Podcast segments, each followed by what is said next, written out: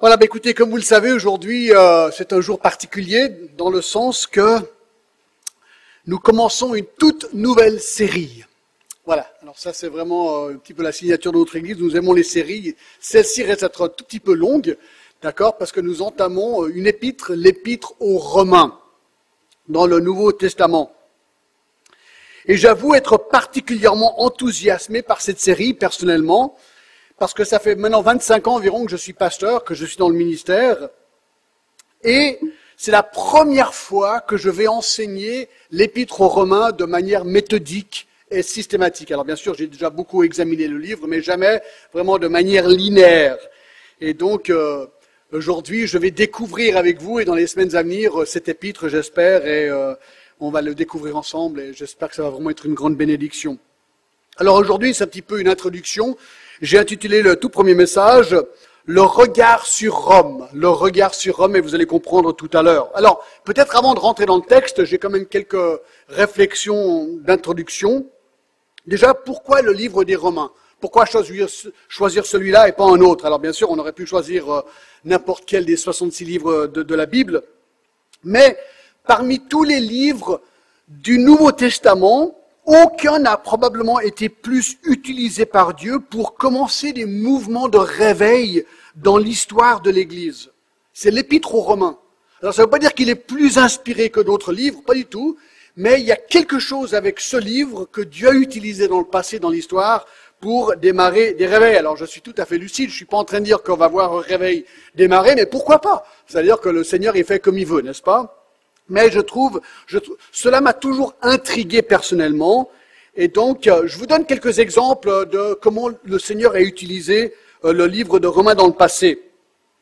Le 24 mai 1738, un missionnaire découragé est allé à une réunion chrétienne à Londres. Et là, ce soir-là, un miracle s'est produit. Voici ce que ce missionnaire lui-même a dit je me suis rendu à, contre-cœur à une réunion dans la rue d'Aldersgate où quelqu'un était en train de lire l'avant-propos que Luther avait écrit pour l'épître aux Romains. Vers 20h45, tandis qu'il écrivait le changement que Dieu opère dans le cœur au moyen de la foi en Christ, j'ai senti mon cœur se réchauffer étrangement. Je me suis mis à faire confiance à Christ à lui seul pour mon salut, et j'ai eu alors l'assurance qu'il avait ôté mes péchés, même les miens, et m'avait sauvé de la loi et de la mort. Eh bien, ce missionnaire était John Wesley. Ce soir-là, il avait entendu la préface du commentaire sur l'épître des Romains par Martin Luther. C'est intéressant parce que quelques mois auparavant, il avait écrit dans son journal, et je le cite, je suis allé en Amérique pour convertir les Indiens, donc il était missionnaire, mais qui me convertira moi? John Wesley était missionnaire, mais il ne connaissait pas Jésus-Christ personnellement, il n'était pas converti. Il a dû revenir à Londres pour entendre l'évangile et se convertir ce soir-là. Et donc, dans la rue d'Aldersgate à Londres ce soir-là, eh bien, sa question qui me convertira a reçu une réponse. Sa vie fut transformée et le résultat fut ce qu'on appelle le réveil wesleyen qui traversa l'Angleterre et qui transforma la nation. Et là, on voit déjà un exemple sur comment Dieu a utilisé l'épître aux Romains dans une vie. Reculons un petit peu plus. 200 ans plus tôt, au XVIe siècle, un homme fut brûlé vif pour avoir traduit la Bible en anglais. Il s'appelait William Tyndale. Écoutez comment lui décrit l'épître aux Romains. Je cite. Dès lors que cette épître constitue la partie principale et le plus excellent du Nouveau Testament, et l'évangélion le plus pur, c'est-à-dire une bonne nouvelle et que nous appelons l'évangile, ainsi qu'une lumière qui ouvre la voie à toute l'écriture, je crois que tout chrétien doit non seulement la connaître, donc parlant de l'épître des Romains, par cœur, ça je voulais le couper, d'accord? Par cœur, on devrait selon lui connaître par cœur l'épître, mais encore de s'exercer à l'assimiler continuellement comme la nourriture quotidienne de notre âme. Aucun homme ne saurait réellement la lire trop souvent, ni l'étudier trop en profondeur, car plus on l'étudie, plus cela devient facile. Plus on la mastique, plus elle devient agréable, et plus on la sonde en profondeur, plus on y trouve des choses précieuses. Un si grand trésor spirituel y est caché.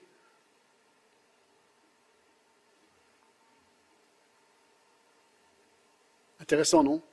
Écrit par un homme qui a été brûlé vif pour avoir traduit le Nouveau Testament en anglais. À la même époque, au début des années 1500, un nom que vous connaissez, Martin Luther, moine catholique, devint professeur à l'université de Wittenberg en Allemagne et imaginez, on lui a demandé d'enseigner l'épître aux Romains à ses élèves. Cet épître est devenu pour lui une grande source de troubles et de frustration.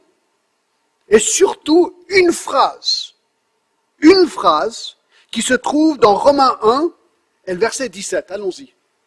Romains 1 le verset 17, à la fin du verset, voici la phrase qui troubla Martin Luther. Il est dit ceci, le juste vivra par la foi. Le juste vivra par la foi. Or, toute sa vie monastique, eh bien, se vivait par les œuvres. Il pensait que par les œuvres, il pourrait acquérir une place au ciel. Et un jour, en lisant cette phrase, il fut touché dans le cœur lorsqu'il a réalisé que le salut ne s'obtient pas par les œuvres, mais uniquement par la foi. Écoutez comment Luther traduit et, et décrit sa propre conversion. Je le cite. Il dit, j'aspirais ardemment à comprendre l'épître de Paul aux Romains et rien ne m'en empêchait, à l'exception de l'expression la justice de Dieu, que j'interprétais comme le fait que Dieu est juste et qu'il agit avec justice en châtiant l'injuste. Jour et nuit j'y réfléchissais, jusqu'à ce que je saisisse la vérité selon laquelle la justice de Dieu est cette justice qui fait que par la grâce et par pure miséricorde, il nous justifie au moyen de la foi. Dès lors, je me suis senti renaître et franchir le seuil du paradis. Toute l'écriture est alors revêtue un, a revêtu un nouveau sens pour moi.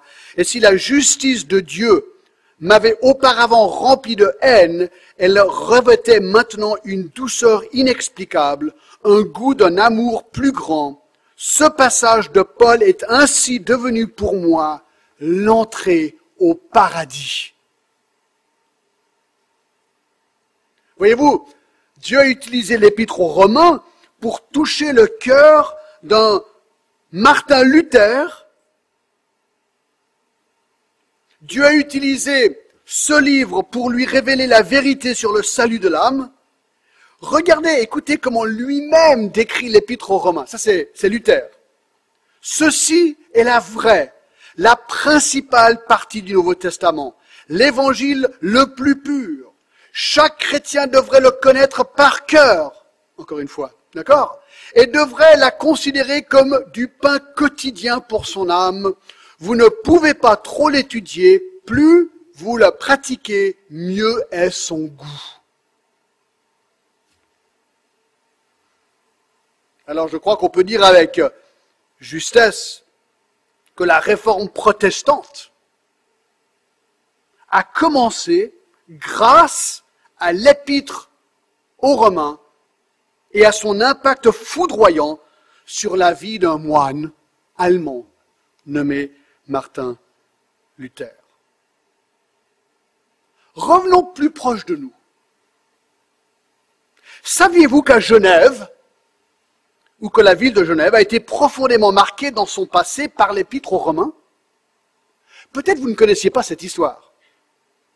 Car le livre des Romains fut grandement utilisé par Dieu dans ce qu'on appelle parfois le réveil d'Alden. Robert Alden était écossais. Il était ancien officier de marine. Après sa conversion en Écosse, il a vendu sa propriété et il voulait aller évangéliser l'Europe. Il a passé à Paris, dans le sud de la France, et il a décidé de venir à Genève. Et il est venu à Genève en janvier 1817. Un jour, Alden était assis sur un banc sur les quais du lac Léman. Là, il a commencé une discussion avec des étudiants de l'Université de Genève, des étudiants qui se formaient pour le ministère. Mais ils n'étaient pas convertis. C'était sûr pour Alden.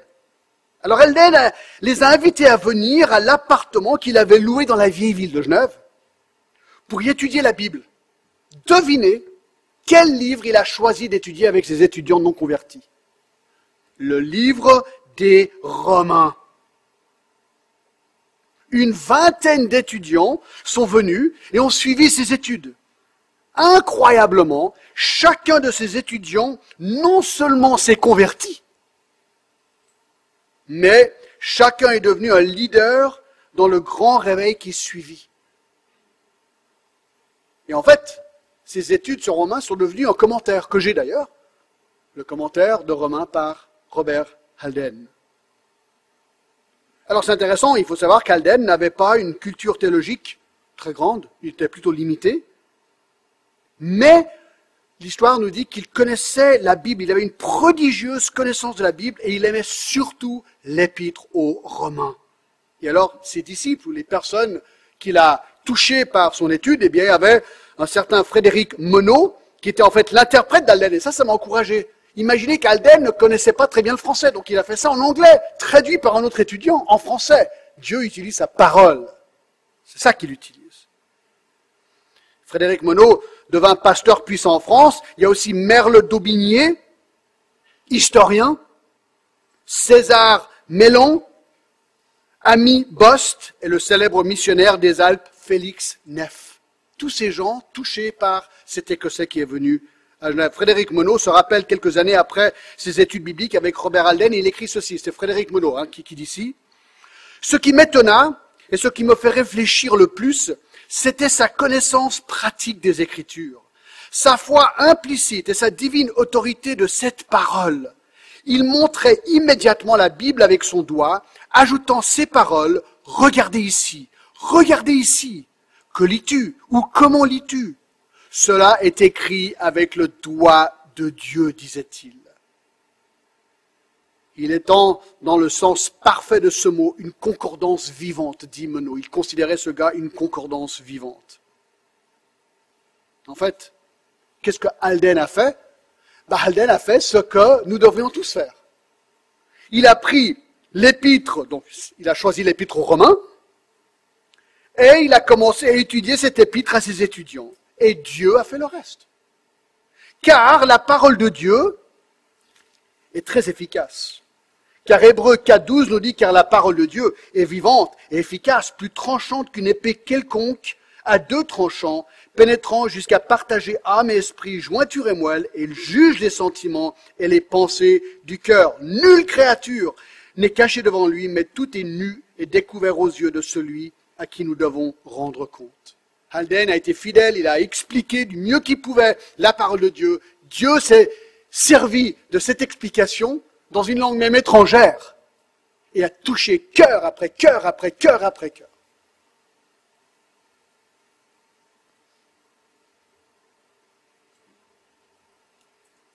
Moi, je trouve ça hyper encourageant, pas vous?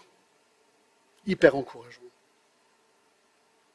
Alors pourquoi l'épître aux Romains a-t-elle été si utilisée dans l'histoire? Eh bien, peut-être à cause de son cœur. Et le cœur, on va le voir dimanche prochain, d'accord? Moi, je, ça va être super, je crois, j'espère. Romains 1, 16 et 17, je vais les lire, d'accord? Romains 1, chapitre 1, versets 16 et 17, qui dit ceci. Ce verset, enfin, ces versets résument vraiment l'épître aux Romains. Car, Paul écrit, je n'ai point honte de l'évangile. C'est la puissance de Dieu pour le salut, de quiconque croit, du juif premièrement, puis du grec parce qu'en lui est révélée la justice de Dieu par la foi et pour la foi, selon qu'il est écrit, le juste vivra par la foi. Voyez-vous, l'épître aux Romains décrit ce qu'est la justification obtenue par la foi seule. Autrement dit, l'épître aux Romains décrit la grâce de Dieu par laquelle il peut déclarer un pécheur justifié ou pardonné en vertu de l'œuvre, alors c'est un mot théologique, l'œuvre expiatoire. Il a payé pour nos péchés, parlant de Jésus-Christ et sa mort et sa résurrection à notre égard, lui qui était juste. En résumé, l'épître aux Romains décrit comment nous pouvons être pardonnés de nos péchés par Jésus-Christ et par la foi uniquement, et décrit l'effet pratique que cela aura dans nos vies. Et donc ce que je propose de faire, et là je parle humblement, c'est de faire exactement ce que Robert Holden a fait il y a 100 ans en arrière, c'est de prendre l'épître aux Romains et de l'étudier avec vous de manière méthodique, systématique, linéaire, et voyons ce que Dieu fait. Voyons ce que Dieu fait. Alors, commençons au début, d'accord? Tout au début. Ce matin, on va faire les premiers 15 versets. C'est vraiment des versets qui nous mettent le contexte du livre en, place. Je vais les lire, d'accord? On va les lire. Chapitre 1, versets 1 à 15, et ensuite on attaquera l'étude systématique de Romains. Je lis. Verset 1. Paul, serviteur de Jésus-Christ, appelé à être apôtre, mis à part pour annoncer l'évangile de Dieu, évangile qui avait été promis auparavant de la part de Dieu par ses prophètes et dans les saintes écritures. Il concerne son fils, né de la postérité de David, selon la chair, déclaré fils de Dieu, avec puissance, selon l'esprit de sainteté, par sa résurrection d'entre les morts. Jésus-Christ, notre Seigneur. Par lui, nous avons reçu la grâce et l'apostolat pour amener en son nom à l'obéissance de la foi tous les païens, parmi lesquels vous êtes aussi, vous qui avez été appelés par Jésus-Christ. À tous ceux qui à Rome sont bien-aimés de Dieu, appelés à être saints par vocation, que la grâce et la paix vous soient données de la part de Dieu, notre Père, et du Seigneur Jésus-Christ. Je rends d'abord grâce à mon Dieu par Jésus-Christ au sujet de vous tous, de ce que votre foi est renommée dans le monde entier. Dieu, que je sers en mon esprit dans l'évangile de mon Fils, mes témoins que je fais sans cesse mention de vous, demandant continuellement dans mes prières d'avoir enfin, par sa volonté, le bonheur d'aller vers vous car je désire vous voir pour vous communiquer quelques dons spirituels afin que vous soyez affermis, ou plutôt, afin que nous soyons encouragés ensemble au milieu de vous par la foi qui nous est commune, à vous et à moi. Je ne veux pas vous laisser ignorant, frères, que j'ai souvent formé le projet d'aller vous voir afin de recueillir quelques fruits parmi vous, comme parmi les autres nations. Mais j'en étais empêché jusqu'ici. Je me dois aux Grecs et aux barbares, aux savants et aux ignorants. Ainsi, j'ai un vif désir de vous annoncer aussi l'Évangile à vous qui êtes à Rome. Que Dieu bénisse sa parole ce matin. Écoutez, la structure de cette partie est très simple. Il y a deux grandes parties, d'accord? Premièrement, Paul présente sa personne, et deuxièmement, Paul présente son projet, d'accord? Paul présente sa personne et deuxièmement, Paul présente son projet. Voyons en premier comment Paul se présente lui-même. Paul présente sa personne et là, il le fait de quatre manières. C'est tout simple. Regardez le verset 1. Premièrement, Paul se présente en tant que serviteur. Verset 1, Paul dit, Paul, serviteur de Jésus-Christ. Paul, serviteur de Jésus-Christ. Alors les commentateurs sont quasiment tous euh, unanimes sur le fait que c'est bien l'apôtre Paul qui a écrit l'épître aux Romains. Le verset 1 ne pourrait être plus clair, il signe son nom. Et il faut bien se rappeler qu'à l'époque, lorsqu'on écrivait une lettre, on mettait toujours le nom de l'auteur en début de la lettre pour savoir de qui il était. Alors ça, c'est une super bonne idée. Et en fait, email a aussi pris la technique. D'accord? Quand vous recevez un email, vous savez tout de suite de qui est ce email. Et donc, c'est un peu pareil. Il faut aussi savoir que à l'époque, il y avait beaucoup de gens qui s'appelaient Paul. Donc alors Paul devait maintenant euh, donner quelques renseignements sur sa personne pour être sûr que c'était vraiment le, le Paul qui écrivait cette lettre, donc l'apôtre de Jésus-Christ. Donc, il se présente en premier comme serviteur. Et le mot pour serviteur ici, c'est le mot doulos en grec qui veut dire esclave. Paul commence la lettre en se disant, je suis esclave de Jésus-Christ. Appellation plutôt étonnante, non? Surtout pour une lettre envoyée à l'église à Rome. Ben non. Peut-être pas étonnant. Judicieux comme titre. Car il faut savoir qu'il y avait plus de 6 millions d'esclaves dans l'Empire romain à l'époque. Certains disent qu'il y avait plus d'esclaves à Rome qu'il y avait d'hommes libres. On estime qu'un tiers de la population de Rome, qui elle était estimée entre 700 000 et 1 million d'habitants, un tiers était composé d'esclaves. Alors vous savez qu'un esclave n'était même pas considéré humain, il était considéré un objet, point à la ligne. Et l'Empire romain est devenu tellement dépendant de ses esclaves pour tout, surtout ses travaux publics. Et ces esclaves devinrent un aspect essentiel de la société romaine. Beaucoup de ces esclaves étaient battus, abusés physiquement. Alors certains, il est vrai, sont devenus vraiment presque, ils faisaient partie de la famille, hein, des personnes qui les avaient, mais pour le cas, pour certains, ce n'était pas le cas. Alors bien sûr, si vous connaissez Rome, si vous avez vu les vestiges de ces grands bâtiments magnifiques, et si vous connaissez quelque chose sur la Rome antique, eh bien, merci aux esclaves, car c'est eux qui ont été utilisés pour, euh, pour, euh, pour fabriquer ces choses et ces magnifiques bâtiments, les palais, le cirque Maxime, le forum. Mais il faut aussi savoir que Rome avait beaucoup de bidonvilles, il y avait beaucoup de pauvreté, beaucoup de misère. La tradition veut que Paul ait été connu le martyr à l'extérieur de Rome sur le chemin d'Ostie pendant le règne de Néron. Bref, voilà qui il écrit cette lettre et il se dit lui-même être esclave de Jésus-Christ. Alors si quelqu'un savait ce qu'était un esclave, c'était bien les Romains. Et Paul se dit, ben moi je suis un esclave, pas de Rome, mais de Jésus-Christ.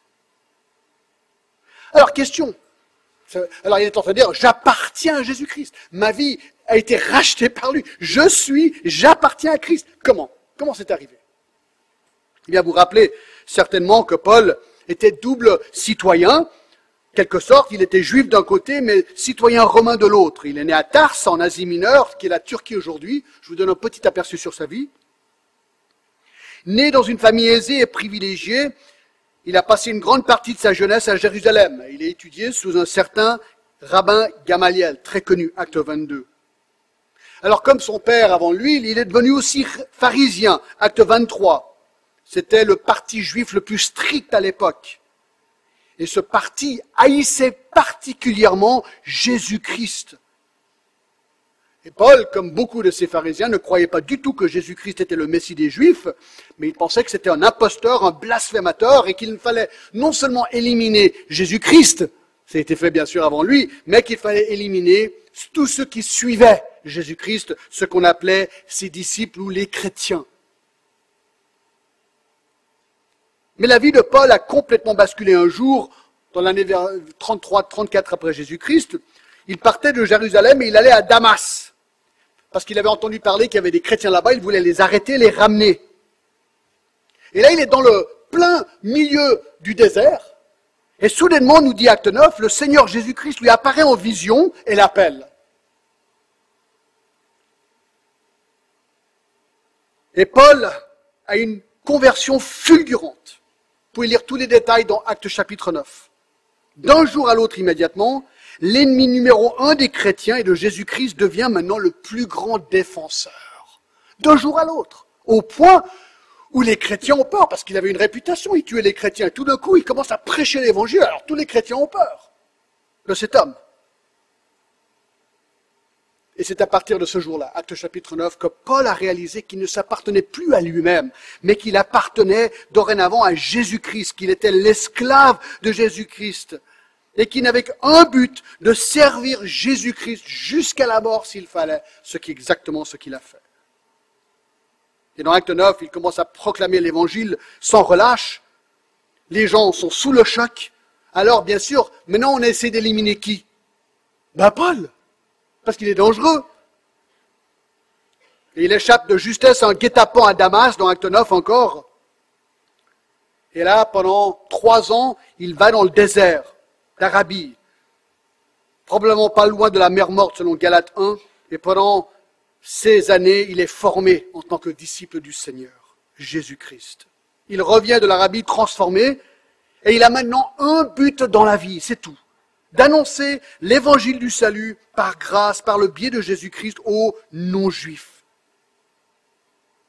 Et probablement plus que tout autre individu à l'époque, c'est grâce à lui que le christianisme s'est répandu dans l'Empire romain si rapidement.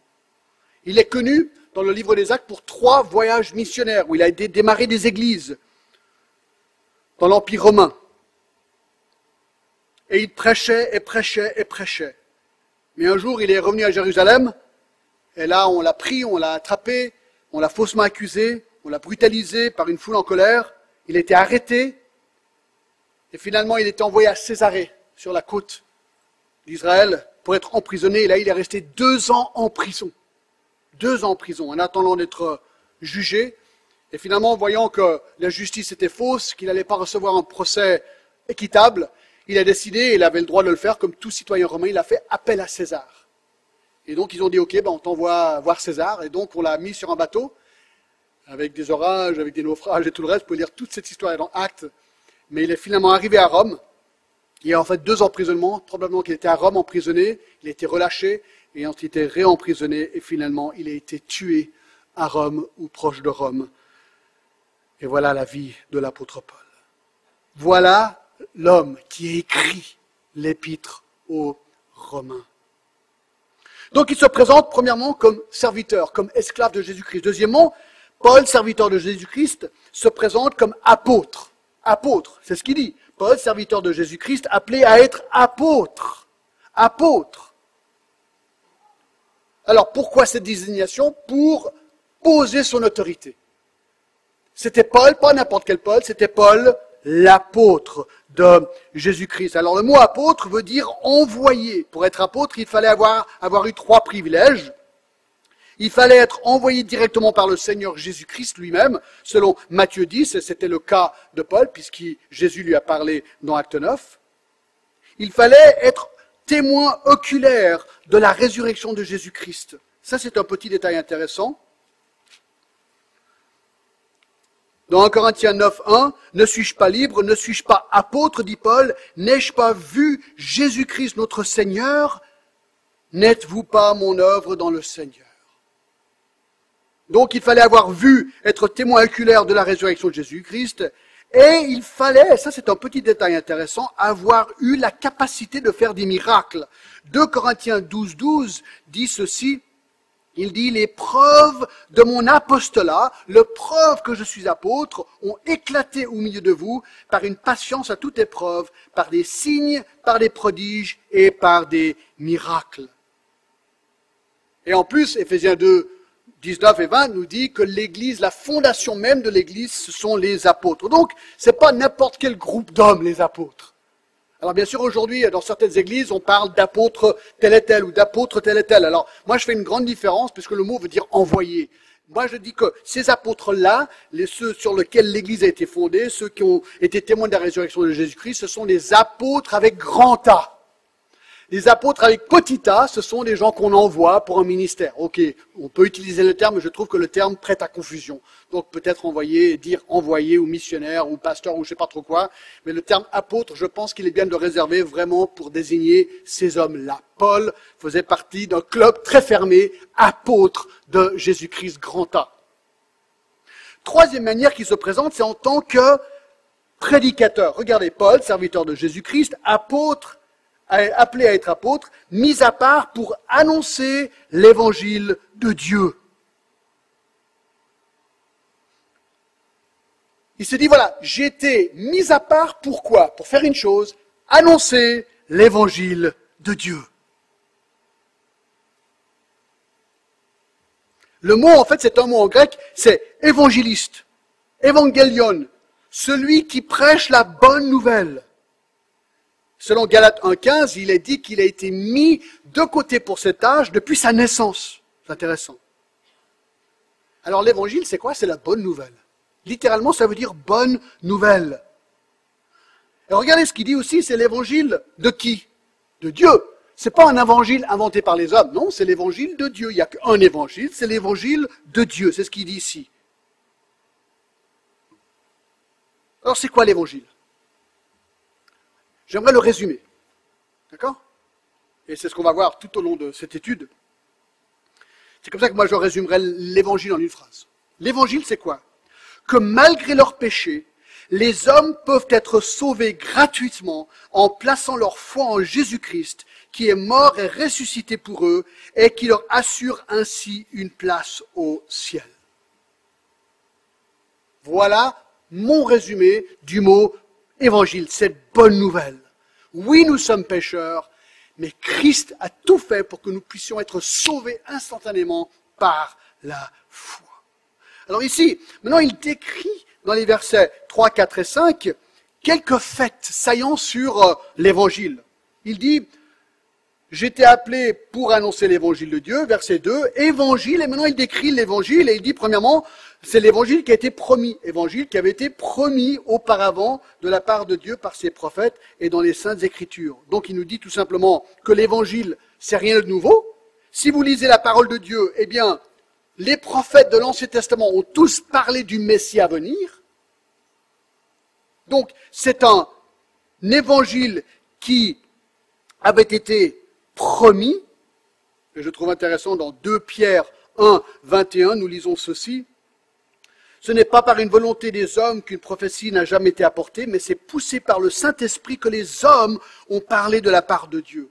Donc, un évangile promis, un évangile écrit, c'est ce qu'il dit aussi au verset 2, euh, verset 3, euh, verset 2, oui, euh, auparavant de la part de Dieu par les prophètes dans les saintes écritures. Donc si vous voulez savoir où l'évangile est marqué, bah, il faut aller dans les Saintes Écritures. Je vous donne un exemple.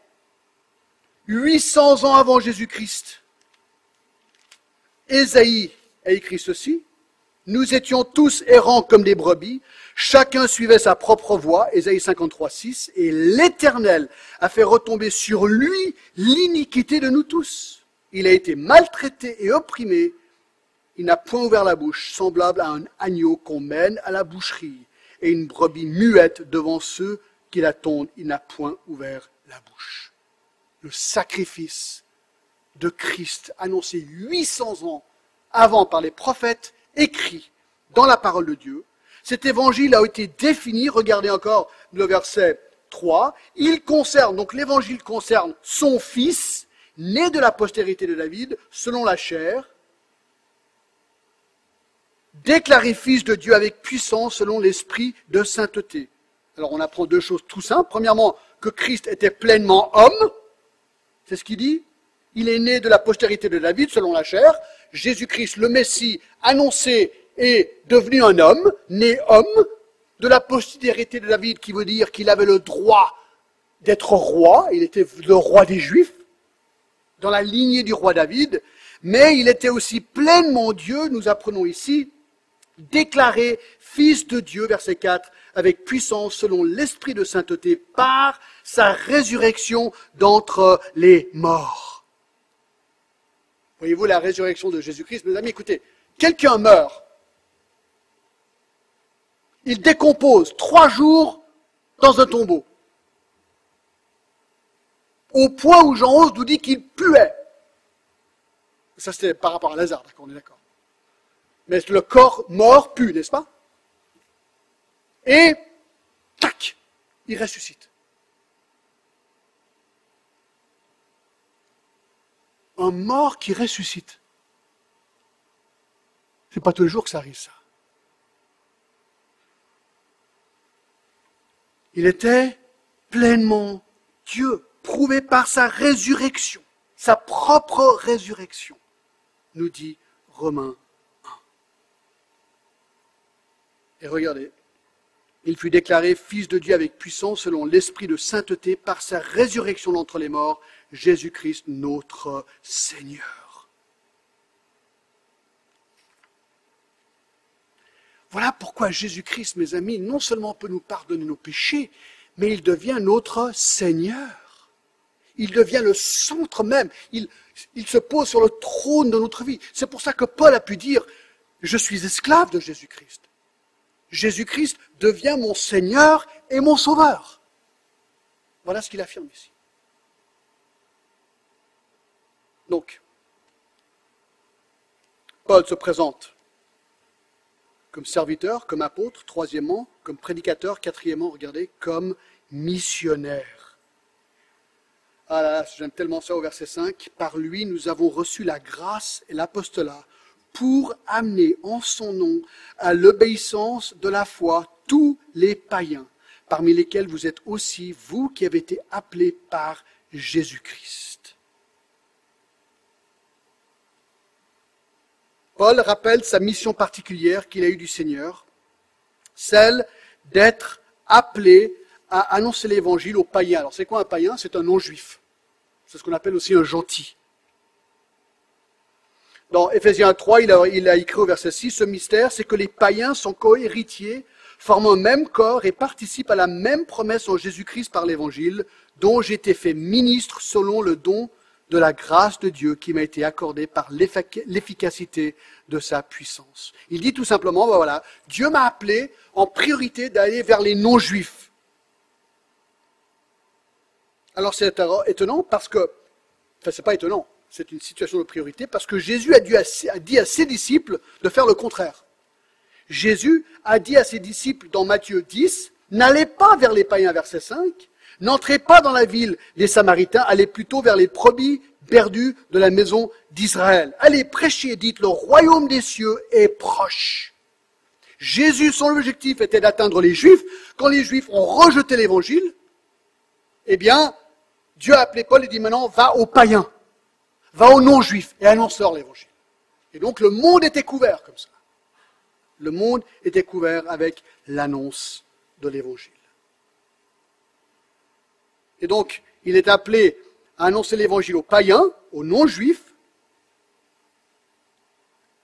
Mais regardez, et donc c'est l'aboutissement quelque part de cet appel, ou un des aboutissements, verset 6, parmi lesquels vous êtes aussi. Et vous les Romains, vous faites partie de ce groupe.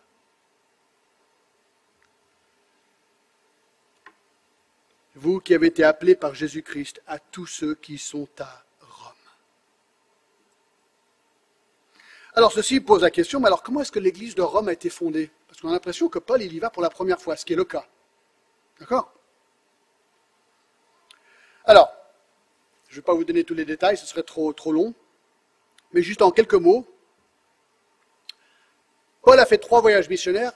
Lors de son troisième voyage missionnaire, il se retrouve à Corinthe.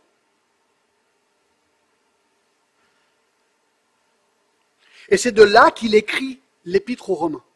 Il écrit une lettre. Le mot épître, au fait, veut dire lettre. On le sait parce que dans Romains 16 ans, il est question de Phébé, ou Phobé, qui elle est de Sancheré, qui était le port de Corinthe.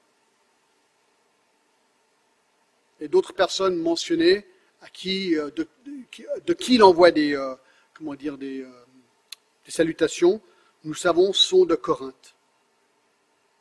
Donc il rédige cette lettre vers la fin de son troisième voyage missionnaire. On sait qu'il voulait aller à Jérusalem pour amener de l'argent à Jérusalem. Et ensuite, il voulait aller en Espagne. Romains 15, 24. Que la grâce du Seigneur euh, avec vous tous. Non, ça c'est 16, excusez-moi. 15, 24. J'espère vous voir en passant quand je me rendrai en Espagne. Donc Paul est à Corinthe, il veut aller à Jérusalem amener de l'argent, et ensuite il veut aller en Espagne. Et il se dit, bah tiens, en allant en Espagne, je vais m'arrêter à Rome et dire bonjour à l'église à Rome, parce qu'il n'y avait jamais été. J'espère de vous voir en passant que je me rendrai en Espagne y être accompagné par vous après que j'aurai satisfait en partie mon désir de me trouver chez vous. Maintenant, je vais à Jérusalem pour le service des saints. Et alors, en attendant et en préparant sa visite à Rome, il décide de leur écrire l'épître, de l'envoyer par le biais de Phobé. C'est elle qui amène cet épître aux Corinthiens. Mais alors, qui a fondé l'Église si ce n'est pas Paul? C'est ça qui est intéressant. Eh bien probablement par des chrétiens qui étaient venus à Jérusalem dans Acte 2 pour la grande célébration, là où le Saint-Esprit est descendu dans Acte chapitre 2. Chapitre 2, 10, il est parlé de toutes les personnes qui étaient venues à Jérusalem. Et il est dit, ils sont venus de la Phrygie, de la Pamphylie, de l'Égypte, du territoire de la Libye voisine, etc. Et ceux qui sont venus de Rome. Sont venus et sont repartis à Rome pour fonder l'Église. Alors voilà globalement, mes amis, la personne de Paul. La personne de Paul. Il se présente comme serviteur, comme apôtre, comme prédicateur, comme missionnaire. Maintenant, il présente son projet. Ça va très vite. Hein. C'est vraiment, c'est que du narratif. Regardez, il présente maintenant son projet à partir du verset 8. Je n'ai pas fini de lire le verset 7, il dit à tous ceux qui sont à Rome, ceux sont bien-aimés de Dieu, appelés à être saints par vocation, que la grâce et la paix vous soient données de la part de Dieu notre Père et du Seigneur Jésus-Christ. Et là, il donne une salutation. D'accord? Maintenant, regardez son projet, cinq points très simples. Son projet, son projet, premièrement, il rend grâce pour eux. Verset 8, je rends d'abord grâce à mon Dieu par Jésus-Christ au sujet de vous tous. Alors c'est intéressant. Première chose qu'il fait, il remercie Dieu pour eux. Pourquoi? Je rends d'abord grâce à mon Dieu par Jésus-Christ au sujet de vous tous, de ce que votre foi est renommée dans le monde entier. Donc, il remercie le Seigneur qu'il œuvre au travers des Romains. Alors moi, j'ai réfléchi à ça cette semaine un petit peu. Je pensais au fait qu'il remerciait Dieu pour cette Église et pour l'œuvre que Dieu avait fait dans cette Église. Je me suis dit, tiens, j'ai fait une découverte incroyable. Je me suis dit, tiens, il a écrit 13 épîtres. Dans combien de ces épîtres est-ce qu'il rend grâce? 10 sur 13. Alors ensuite, je me suis dit, tiens, alors, ça doit être un homme euh, super positif, super optimiste, super reconnaissant, super lumineux, super encourageant. S'il rend grâce pour toutes ces églises. Ensuite, je me suis dit, John teste ta thèse je me suis dit, comment est-ce qu'il commence sa lettre à l'église la plus décourageante du Nouveau Testament? Quelle est l'église, mes amis, qui était celle qui allait le moins bien dans le Nouveau Testament? Dites-moi. Corinthe. Corinthiens, l'épître des premiers Corinthiens, c'est 16 chapitres où il les gronde. Il les gronde. Je me suis dit, tiens, je me demande comment il commence cette lettre. Regardez, 1 Corinthiens 1, verset 4 je rends à mon Dieu de continuelles actions de grâce à votre sujet. Ah ben alors ça c'est la meilleure. Pour la grâce que Dieu vous avait été accordée en Jésus-Christ. Et ensuite, pendant 16 chapitres, il est gronde. Et ça, je me dis, c'est quand même intéressant. C'est quand même super intéressant. Tout n'allait pas bien à Corinthe, mais Paul voyait que Dieu opérait dans cette église. Et pour ça, il rend grâce.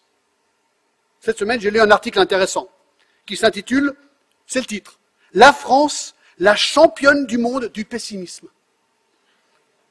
Vraiment, hein? 20 minutes, le 3 janvier 2011, je lis. Les Français ne débordent, ne débordent pas d'optimisme. Ils sont même les champions du monde du pessimisme. Selon un sondage BVA Gallup International, pour le Parisien, les Français se classent parmi les dix pays les moins confiants en leur avenir, notamment sur la situation économique, éclipsant même les habitants de pays en guerre comme l'Irak et l'Afghanistan. Les Français sont plus déprimés par rapport à leur avenir que les Irakiens et les Afghans. D'après le résultat, 61% des Français pensent que 2011 sera synonyme de difficultés économiques, contre 28% en moyenne dans le monde. 22% en Allemagne, 41% en Italie, 48% en Espagne, 52% au Royaume-Uni. Parmi les Français interrogés, 37% redoutent également que leur situation personnelle ne se dégrade, passant devant les Afghans et les Irakiens. Selon BVA, le pessimisme des Français a augmenté de 10 points par rapport à l'an dernier. Pourquoi je vous dis ça? J'ai le droit d'en parler, j'habite en France depuis presque 25 ans. Mes trois enfants sont français, je suis né en France, d'accord? Donc euh, je crois que je peux vraiment parler de pleine connaissance de cause. Moi, je, je dis ça parce que je compare la réalité de la culture dans laquelle nous vivons. Mes amis, ne soyons pas dupés, Genève est influencée par la France. Et on peut devenir super négatif, et je crois qu'ici, nous avons le contraste. Dieu opère dans nos vies.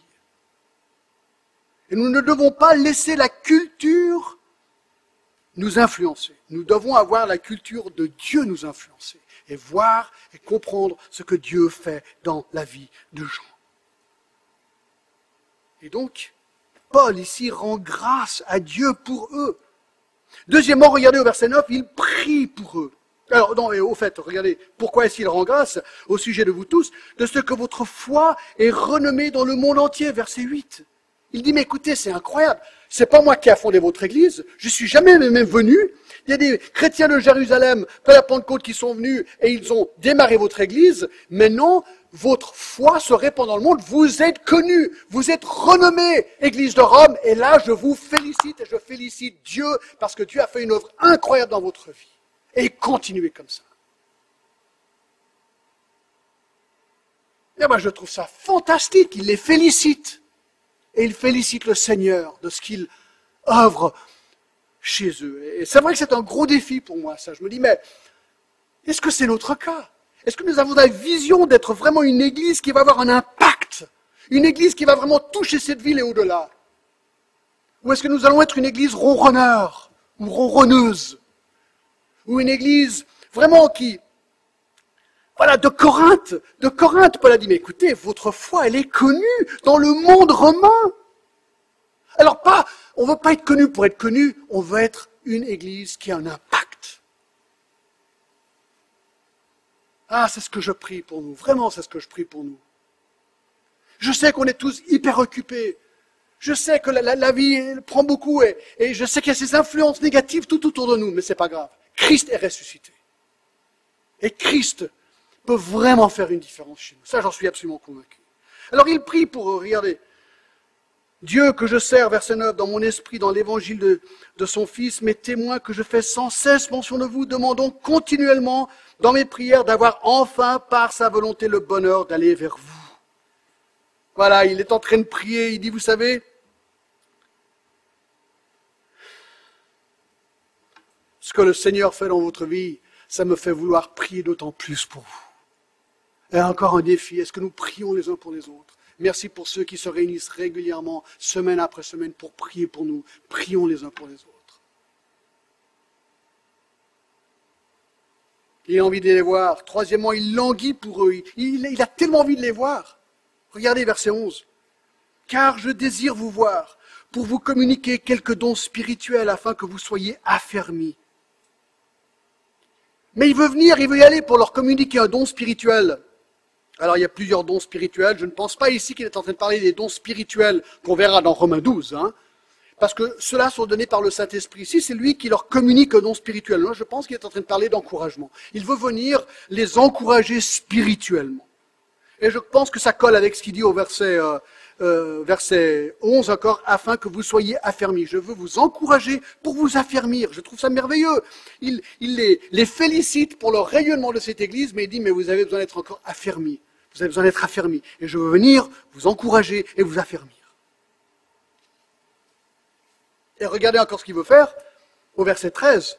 Je ne veux pas vous laisser ignorants. Quatrièmement, il veut récuter du fruit parmi eux. Regardez, il dit, je ne veux pas vous laisser ignorants, frères, ce que j'ai souvent formé le projet d'aller vous voir, afin de recueillir quelques fruits parmi vous, comme parmi les autres nations, mais j'en ai été empêché jusqu'à là. Il y a plusieurs types de fruits spirituels dans la Bible. Il y a des attitudes spirituelles, Galates 5. Il y a des actes spirituels, Romains 6. Il y a des conversions spirituelles. Et je pense qu'ici, il parle de conversion spirituelle. Il aimerait voir des hommes, des femmes, des enfants venir à Christ. Dans l'Église, peut-être, mais je pense dans la ville de Rome. Il voit un potentiel, un potentiel dans cette immense ville, la capitale de l'Empire romain. Il se dit, c'est là que j'aimerais venir et voir hommes, femmes, enfants, venir à Christ. J'aimerais annoncer et prêcher l'Évangile. Et recueillir du fruit parmi eux. Et donc, dernière chose, presque la même chose, il dit, moi je veux tout simplement évangéliser.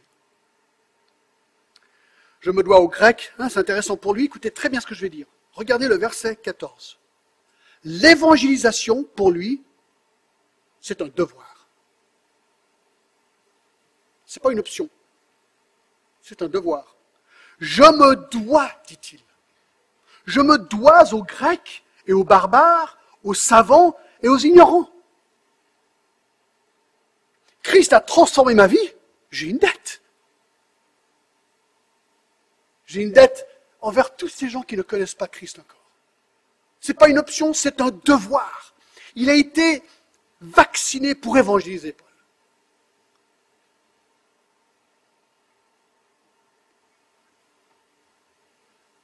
La culture n'a rien à voir. Une personne, toute personne, quelle que soit sa couleur, quelle que soit sa nationalité, quel que soit son pays d'origine, quel que soit son, statut social, c'est égal. Toute personne, esclave ou libre, grec, barbare, savant, ignorant, c'est égal, tout le monde a besoin de connaître l'évangile, la bonne nouvelle, être pardonné pour leurs péchés. Et mes amis, nous avons une ville et un pays rempli de gens de tout type qui ont besoin de connaître Christ.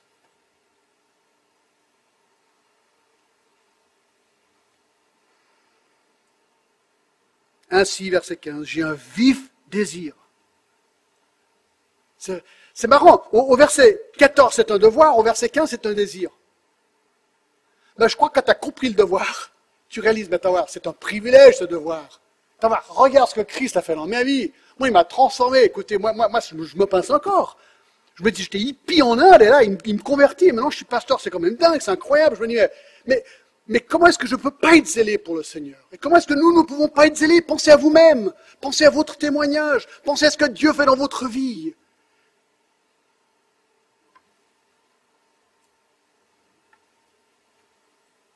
Alors oui, un devoir, mais c'est un désir.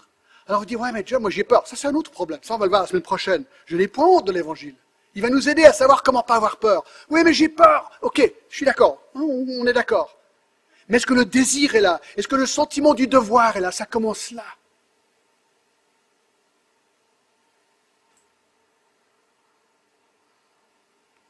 Alors voilà, voilà l'intro au livre des Romains. C'est beau, non? Paul se présente, il présente sa personne, il se présente comme serviteur, comme apôtre, comme prédicateur, comme missionnaire, et là il présente son projet. Il rend grâce pour eux, il prie pour eux, il languit pour eux, il veut récolter du fruit parmi eux, et il veut évangéliser parmi eux. Je conclus, d'accord? Je conclus. Trois principes, moi qui me saute aux yeux ici, d'accord? Trois principes. Numéro un. Paul était pleinement consacré à la cause de l'évangile. Attendez voir. Serviteur, apôtre, prédicateur, missionnaire. C'est comme ça qu'il se présente. Paul est en train de communiquer, mes amis, je suis à 100% pour l'évangile. Alors bien sûr, je me pose la question, et moi? Et donc, pose-toi la question, et toi? Vous dites, ouais mais John, j'ai un métier qui me prend beaucoup de temps. Ok, c'est bien d'avoir un métier, c'est super. Il faut travailler. La Bible me dit, si je ne travaille pas, si je ne veux pas travailler, je ne devrais même pas manger.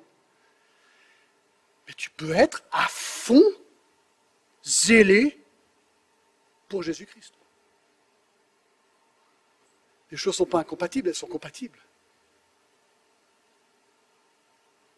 Voilà. Est-ce que nous sommes consacrés vraiment Est-ce que ça, c'est la priorité absolue? Est-ce que Christ, vraiment, est-ce qu'on peut dire je suis esclave de Jésus-Christ? Je suis envoyé, je suis prédicateur, j'aime l'évangile, je veux l'annoncer, je suis missionnaire, Seigneur, envoie-moi à quelqu'un. Est-ce que ça, c'est vraiment nous? Première question. Deuxième question. Deuxième principe. L'Église à Rome était renommée pour sa foi dans le monde. Moi, je me pose la question, et nous? Ah, On est une jeune Église, on a trois ans et quelques. Qu'est-ce qu'on veut? Alors, je, ne dis pas qu'on veut être renommé, c'est pas ça. Mais est-ce qu'on veut être une église qui va vraiment faire une différence dans cette ville?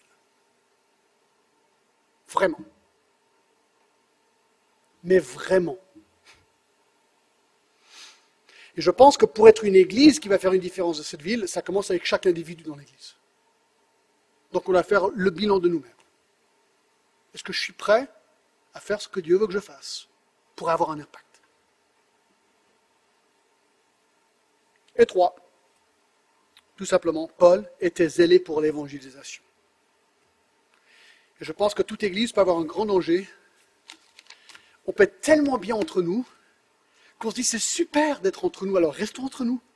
Alors, je suis d'accord, c'est super d'être entre nous, on s'entend bien, mais nous avons un devoir et un désir de ne jamais oublier les gens à l'extérieur. Est-ce que nous avons été vaccinés pour évangéliser?